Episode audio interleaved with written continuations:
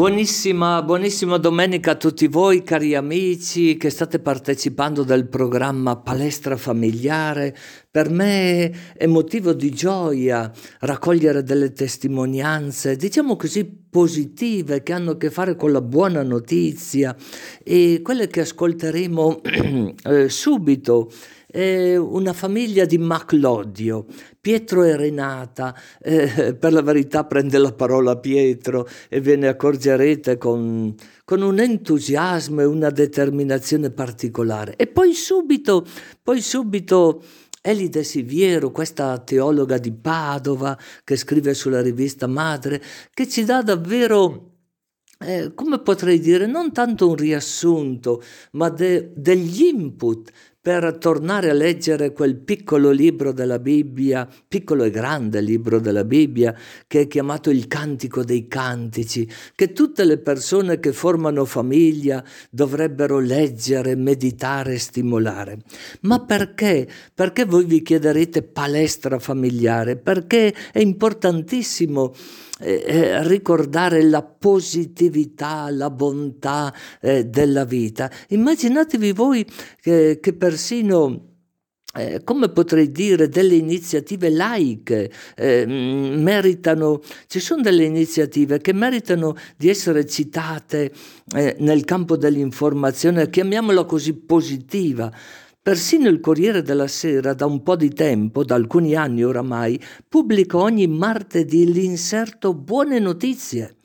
Eh, e poi l'impresa del bene che riporta fatti, personaggi impegnati sul fronte del bene, di cui spesso sono protagoniste le famiglie e in modo analogo eh, c'è un programma televisivo eh, che vale la pena ricordare tutto il bello che c'è di Rai 12 in onda il giovedì alle 13.30 che riferisce solo belle notizie e dà risalto a personaggi operatori di, di bene. No? Questo noi dobbiamo riconoscerlo sempre. Il bene è presente dove c'è il bene. È vero o no?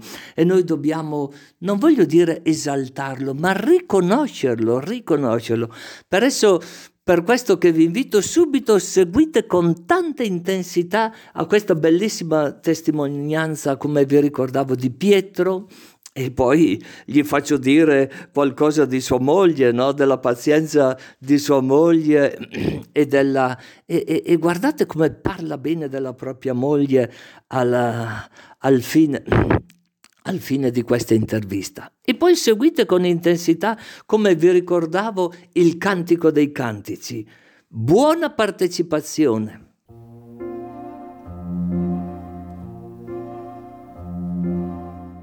Buonissima domenica a tutti voi, cari amici dell'ECZ in blu.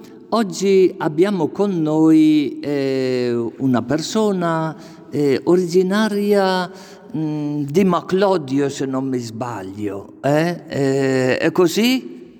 No, io sono originario di Pompiano, sempre provincia di Brescia. Nel sposarmi eh, sono venuto a Maclodio e sono 42 anni ormai che vivo qui a Maclodio a Maclodio. Allora sei un importato a Maclodio. E, e tu hai un nome?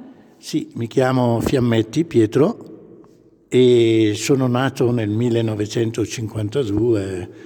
E... Sei giovane, sei giovane ancora. E con chi ti sei sposato? Hai una famiglia?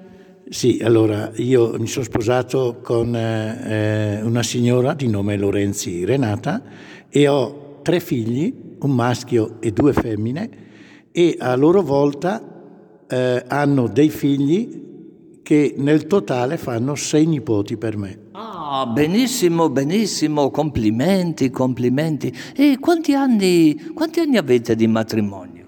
42 anni. Ah, bene, bene, auguroni, auguroni, 42 anni. Eh, vi siete sposati subito quando vi siete incontrati o avete fatto un po' di fidanzamento? No, ci sono stati quattro anni o cinque, adesso non ricordo bene, ma non diciamolo alla moglie, o no? Però dopo quattro o cinque anni ci siamo sposati e, e via, e la vita è andata avanti. Che interessante, no? E secondo te, Pietro, è importante per, per, due persone che vogliono formare una famiglia, diciamo così, stabile, avere un periodo di fidanzamento per conoscersi?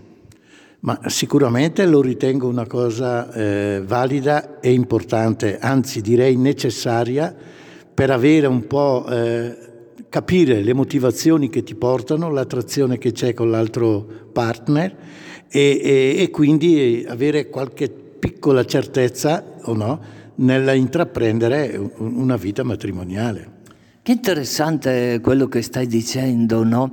E visto che tu hai accennato eh, ai tuoi figli, eh, e visto che questo programma eh, si chiama Palestra Familiare, guardiamo se ti ricordi i nomi dei tuoi figli. Sicuramente. Il primo è Ivan, la seconda è Elisa e la terza Sara. E i nipoti? Guardiamo, guardiamo, adesso incomincia i nipoti abbiamo Christian, che è il più anziano, ha 11 anni, poi abbiamo eh, Gabriele, che ha eh, 9 anni, poi abbiamo eh, eh, Giulia, Carolina, Giorgio e Carlotta. Bene, bene, benissimo, benissimo. E qual è la differenza, per esempio, quando è nato il tuo primo figlio da un nipote?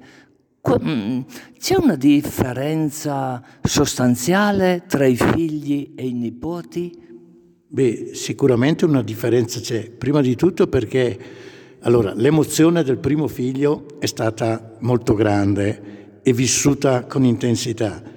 Dopo però cosa succede? Eh, quando hai figli sei ancora in età lavorativa e quindi il tempo disponibile per i figli è solo eventualmente alla sera e con una certa eh, parsimonia, mentre invece eh, con i nipoti eh, diciamo che essendo anche in pensione la disponibilità è quasi totale, parlano e il nonno è lì a, a soddisfare le loro richieste. Allora potremmo dire che, stando a quello che tu hai appena detto, eh, chi ha una grandissima responsabilità nell'educazione dei figli è la donna, è la mamma, è la moglie. Eh, non per caricarla eh, di un peso eccessivo, e il tempo che il marito gli dà è limitato. Sicuramente, certamente, anche perché la moglie vive tutta la giornata assieme al figlio mentre invece il marito, dovendo lavorare per mantenere la famiglia, è costretto ad avere uno spazio di tempo molto limitato da condividere col figlio, perché dopo, alla fine, arriva a casa durante la cena, dopo cena e poi vanno a dormire e quindi... Ascolta Pietro, eh, visto che io non sono sposato perché ho un'altra vocazione, eh, volevo chiederti, tanti dicono sì, il tempo che il papà dedica ai figli è inferiore, è limitato eh, quantitativamente, però eh, tanti dicono qualitativamente supera eh, quello della mamma, della moglie. È vero questo, che il tempo limitato del papà qualitativamente eh, è superiore?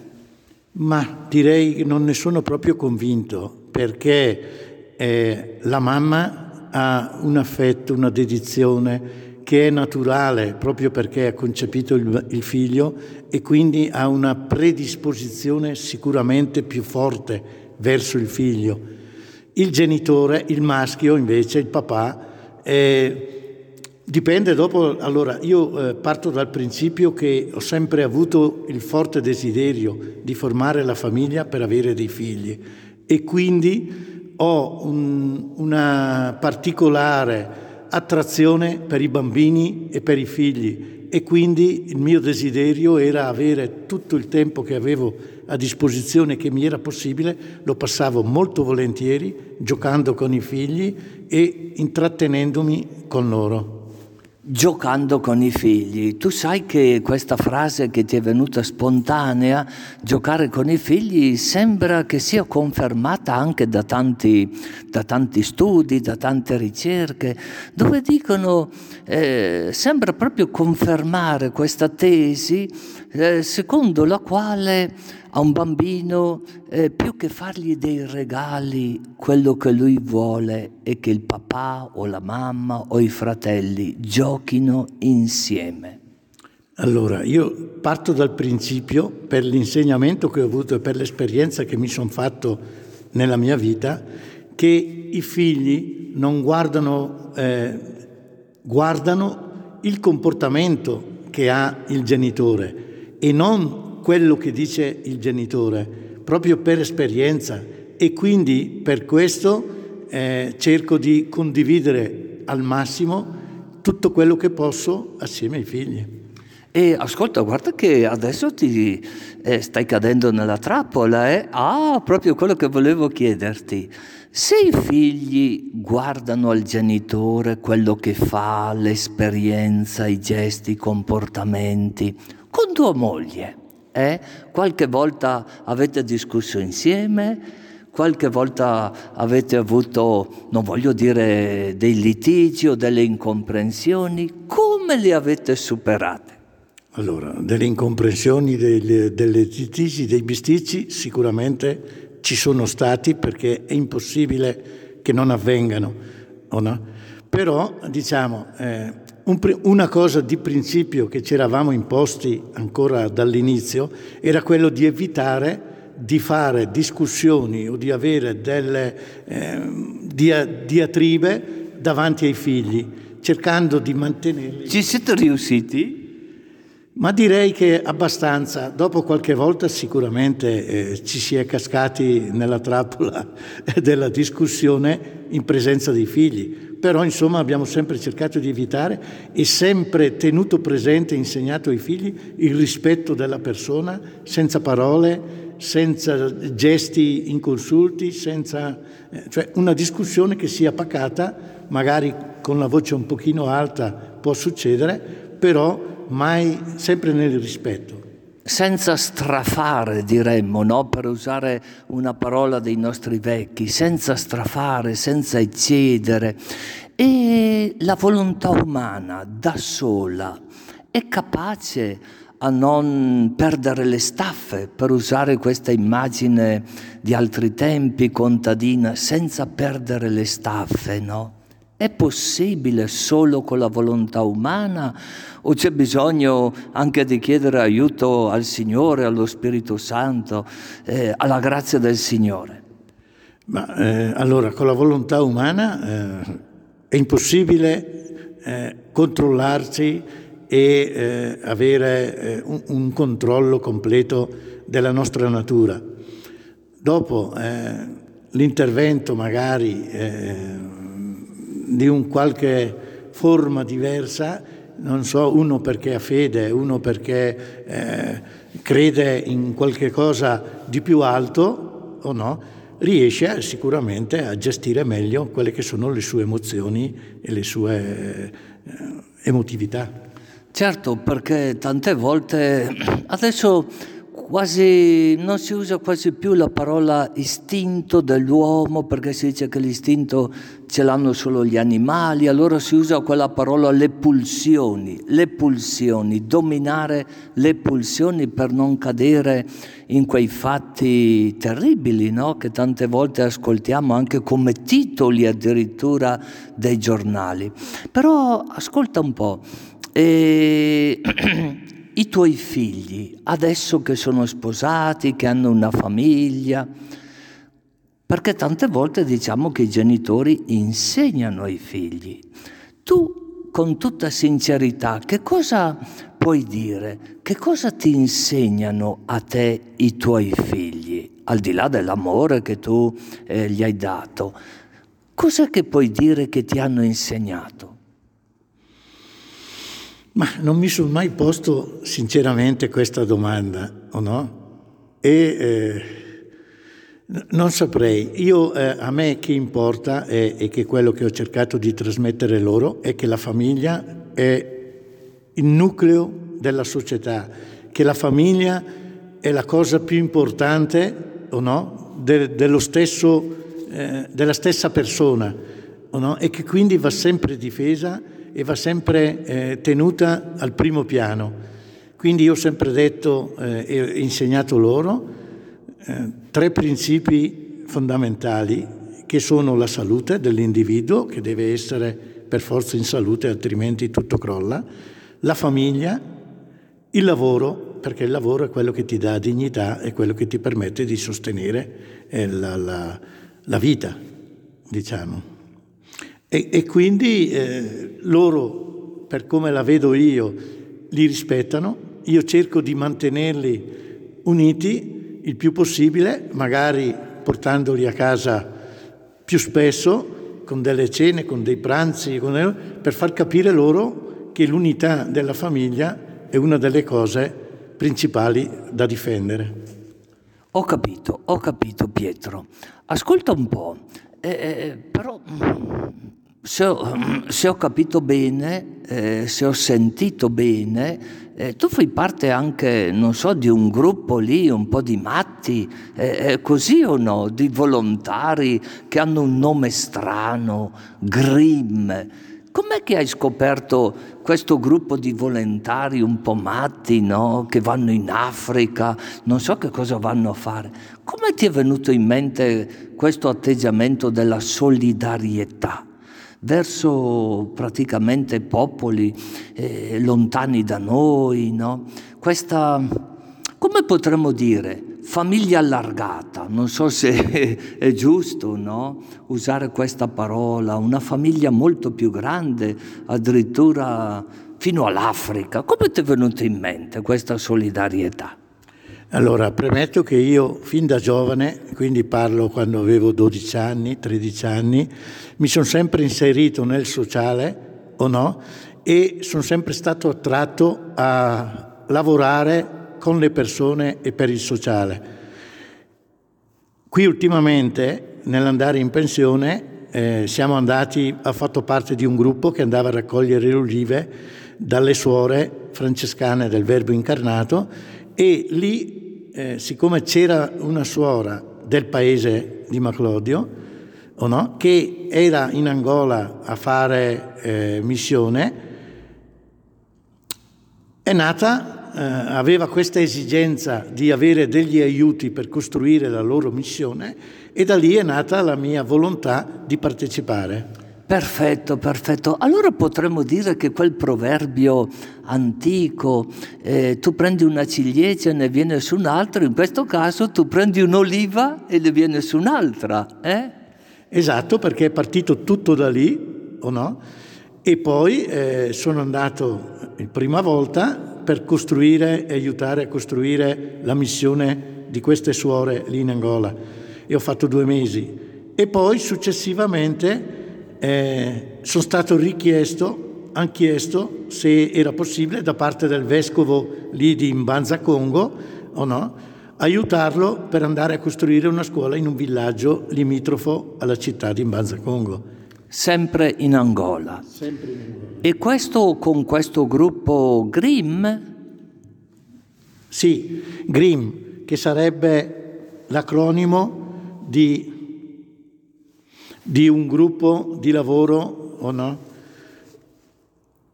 Gruppo di impegno missionario, no? fondato da un sacerdote, se non mi sbaglio, da Don Serafino, no? Esatto, ancora nel, 1800, eh, nel 1985 questo missionario ha fondato questo gruppo, o no?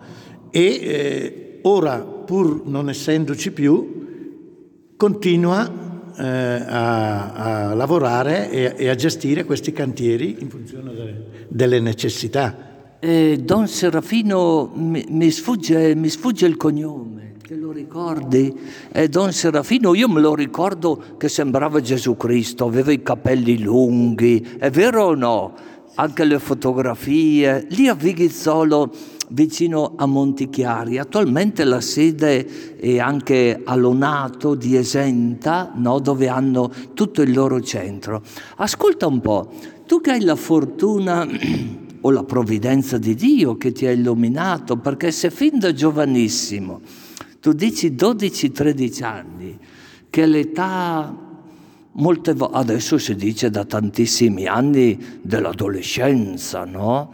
Però eh, in quegli anni si diceva popolarmente l'età della stupidera, no? Eh, deve essere stato proprio lo Spirito Santo che ti ha dato, eh, oppure nella tua famiglia, tuo papà e tua mamma. Quali sono i valori eh, sociali di aiuto agli altri che ti hanno trasmesso? Che ricordo hai tu di papà e di mamma? Beh, io eh, che ricordo bene è che mia mamma e mio papà erano sempre disponibili verso gli altri. Tanto è vero che anche mi ricordo che in famiglia avevamo anche il nonno da gestire e mio papà era molto legato a, all'oratorio e alla chiesa a quel tempo e quindi eh, qualche, qualsiasi lavoro, addirittura tanto per dire una chicca, aveva delle colombe bianche e quando facevano la prima comunione le portava là in chiesa per fare un po' di coreografia, diciamo, eh, durante la, la, la, comunione oppure qualche manifestazione tipo cresima o roba del genere.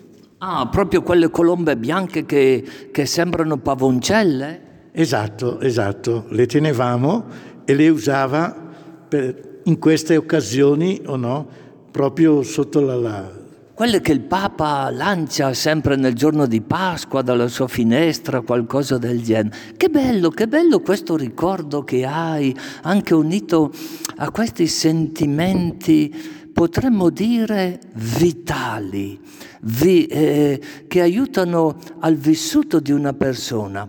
Ascolta, io ti ringrazio Pietro per le belle cose che ci hai detto e ti sentiresti di mandare un saluto a tutte quelle famiglie che magari dentro di loro sentono di voler fare qualcosa per gli altri, però tante volte si sentono frenati dal dire ma servirà, servirà poi quello che vado a fare, non servirà, sono lì un po' indecisi, no?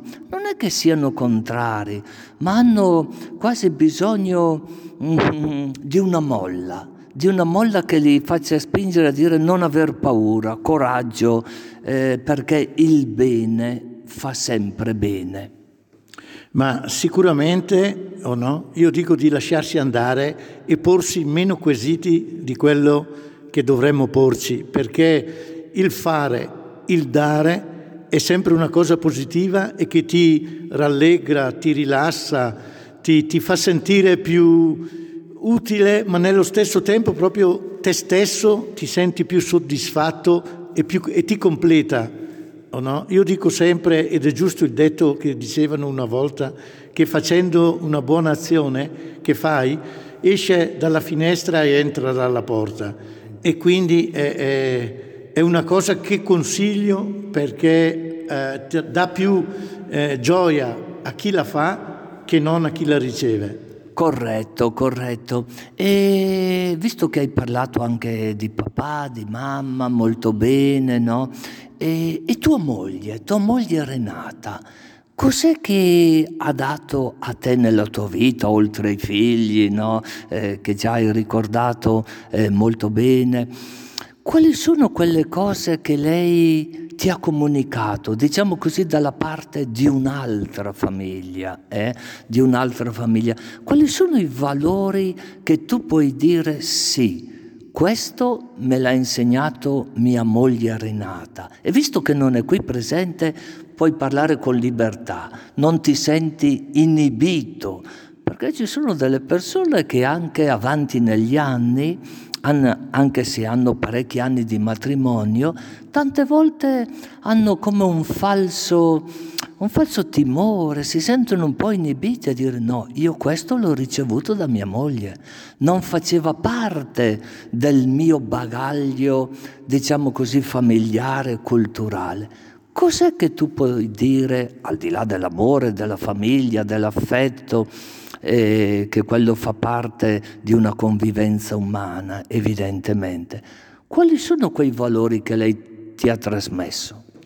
Beh, diciamo che ha rafforzato e allargato la disponibilità verso gli altri, perché lei proprio ha una disponibilità illimitata verso le persone e, e nell'assistere proprio le persone che hanno più bisogno e, e, più necessità, dove vede, dove vede che una persona è schivata o è messa in disparte da altri, lei è pronta subito a intervenire e, e a farla sua e, e, a proteggerla e a cercare di aiutarla. E, e, niente, proprio senza, anzi, rifiuta assolutamente ricompense o, o roba, ma è una cosa che lo fa proprio perché la sente dentro di lei. Bello, bello, bello. E lì mi, vien, mi vengono alla mente le parole di Gesù gratis avete ricevuto, datelo gratis. Ti senti di mandare un saluto a tutte le famiglie che ci stanno ascoltando in questo momento nella ECZ? Un augurio, un grosso augurio di tante belle cose a tutti e che la famiglia possa essere il vostro riferimento più completo, unico e da mantenere eh, per sempre. Grazie. suscitato un grande scalpore l'anno scorso l'intervento di Benigni sul Cantico dei Cantici, perché ne ha dato una lettura un po' sua. Ehm, ciò non toglie che almeno ha fatto capire alla gente che esiste un libretto della Sacra Scrittura che si chiama Cantico dei Cantici ed è dedicato all'amore. Cerchiamo un po' di capirlo.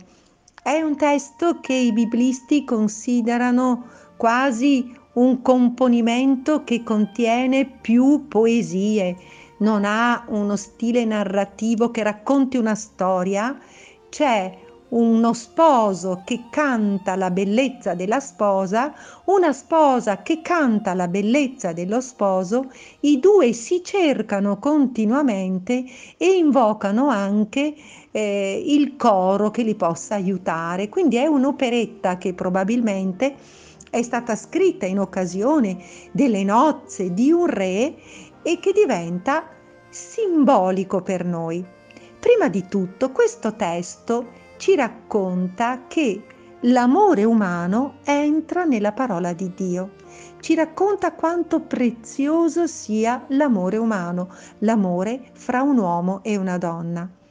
La lettura che ne ha data Benigni è discutibile perché ha scelto delle parti dandone una traduzione tutta sua che non è suffragata da altri biblisti, rendendola quasi un poemetto esclusivamente erotico e quasi pornografico. Non è così, anche se c'è la decantazione del corpo femminile e del corpo maschile per dire tutta la bellezza che il corpo dell'altro ha nell'amore, perché l'amore si comunica anche con i gesti del corpo.